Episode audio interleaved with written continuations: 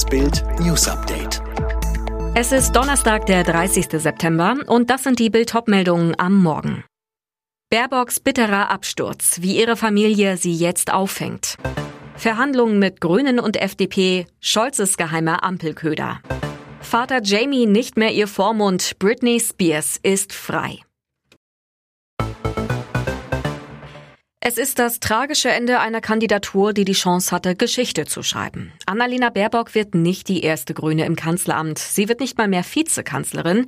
Sie wird bemitleidet. Abserviert von dem Mann, der gerne an ihrer Seite gewesen wäre, Robert Habeck. Habeck sagte an diesem Montag vor Journalisten, die Frage, wer Vizekanzler wird, sei geklärt. Er nannte keine Namen, sein Umfeld streute aber gleichzeitig, er wird es. Sie nicht, sie hatte ihre Chance und sie hat vergeigt. Jetzt ist er dran. Sie muss noch auf den Fotos mitlächeln, aber er gibt den Ton an. Bei den Grünen, bei den Frauen meistens die Listen anführen, wird die Nummer eins abserviert. Annalena Baerbocks Mann Daniel fängt sie jetzt auf. Er, erfolgreicher PR-Manager, hatte sich komplett für ihre Kanzlermission zurückgenommen. Am Wahltag stand er hinter ihr, zog kurz vor der Stimmabgabe liebevoll einen Flusen aus ihren Haaren. Sie kann sich darauf verlassen, dass er sie glänzen lässt, auch im Moment des Scheiterns. Es ist nicht das Ende ihrer Karriere. Die Parteibasis steht hinter Annalena Baerbock, trotz aller Enttäuschung. Am Sonntag will die SPD die Chancen für eine Ampelkoalition mit Grünen und FDP ausloten. Scholzes Kalkül, die grün-gelben Kanzlermacher schleifen sich ihre schwierigsten Forderungen in Vorabverhandlungen gegenseitig ab. Er, Scholz, kann dann als Abräumer die ausverhandelten Vorschläge abnicken oder auch stoppen. Einen Köder hält sich der SPD-Kandidat in jedem Fall in der Hinterhand.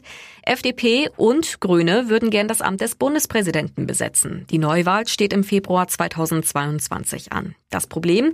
Das amtierende Staatsoberhaupt Bundespräsident Frank-Walter Steinmeier hatte schon Ende Mai frühzeitig verkündet, er werde sich für eine zweite Amtszeit bewerben. Doch an Steinmeiers Wünschen dürfte Scholz seinen Aufstieg zum Bundeskanzler kaum scheitern lassen. Bis zur Wahl trommelten sie noch für ihren Kanzlerkandidaten Armin Laschet. Doch nach dem Debakel vom Sonntag hört man kaum noch ein Wort von Kanzlerin Angela Merkel, Hessens Ministerpräsident Volker Bouffier und Bundestagspräsident Wolfgang Schäuble. Der Grund? Schäuble und Bouffier setzten Laschet als Kanzlerkandidaten durch gegen CSU-Chef Markus Söder und den Willen eines Großteils der Basis. Und Merkel, deren CDU das schlechteste Ergebnis ihrer Geschichte holte, sie gratulierte dem SPD-Kanzlerkandidaten Olaf Scholz am Montag zu seinem Wahlerfolg, wie die Bundesregierung gestern mitteilte. Vor Laschet, dessen Gratulationsbrief erst am Mittwoch, drei Tage nach der Wahlniederlage bei Scholz einging. In der Union stößt das Schweigen der Verantwortlichen zunehmend auf Fassungslosigkeit. JU-Chef Tilman Kuban forderte im RND Konsequenzen. Wer sich nach einem solchen Ergebnis nicht erneuert, wird nicht mehr auf die Beine kommen. Es dürfe kein Stein auf dem anderen bleiben, so Kuban.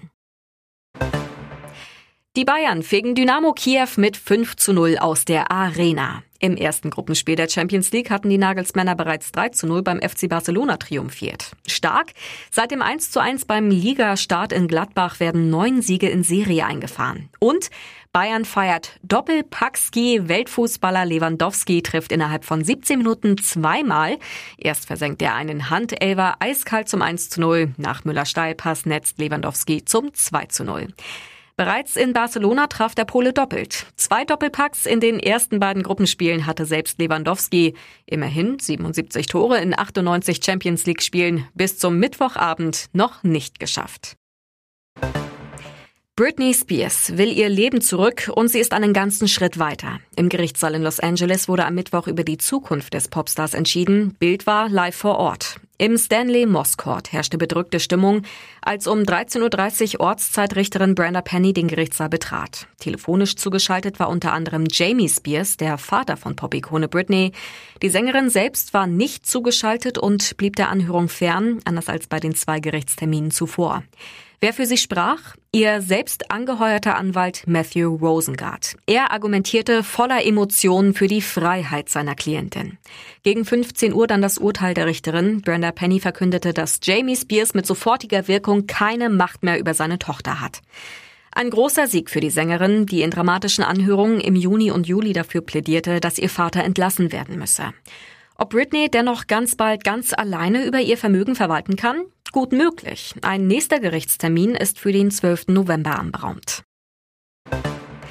Das ist eine unglaubliche Geschichte. Mehr Gossip geht nicht. Ex-Real Madrid-Star Fernando Gajo soll seine Frau, Ex-Tennis-Profi Gisela Dulco, mit ihrer besten Freundin betrogen haben. Das berichten argentinische Medien. Es wird noch krasser. Sie hat sie im eigenen Haus, im eigenen Bett gefunden. Sie hat die Tür geöffnet und dort war Fernando Gajo mit diesem Mädchen. Sie hat sie beim Sex erwischt, berichtet die Journalistin Cynthia Fernandez. Das Schlimmste daran ist, dass die beiden Familien eng befreundet gewesen sein sollen. Das ist jetzt wohl vergangen. Vergangenheit. Gisela möchte den Berichten nach die Scheidung. Eine Versöhnung scheint sehr unwahrscheinlich. Sie soll bereits aus dem gemeinsamen Haus ausgezogen sein. Alle weiteren News und die neuesten Entwicklungen zu den Top-Themen gibt's jetzt und rund um die Uhr auf Bild.de.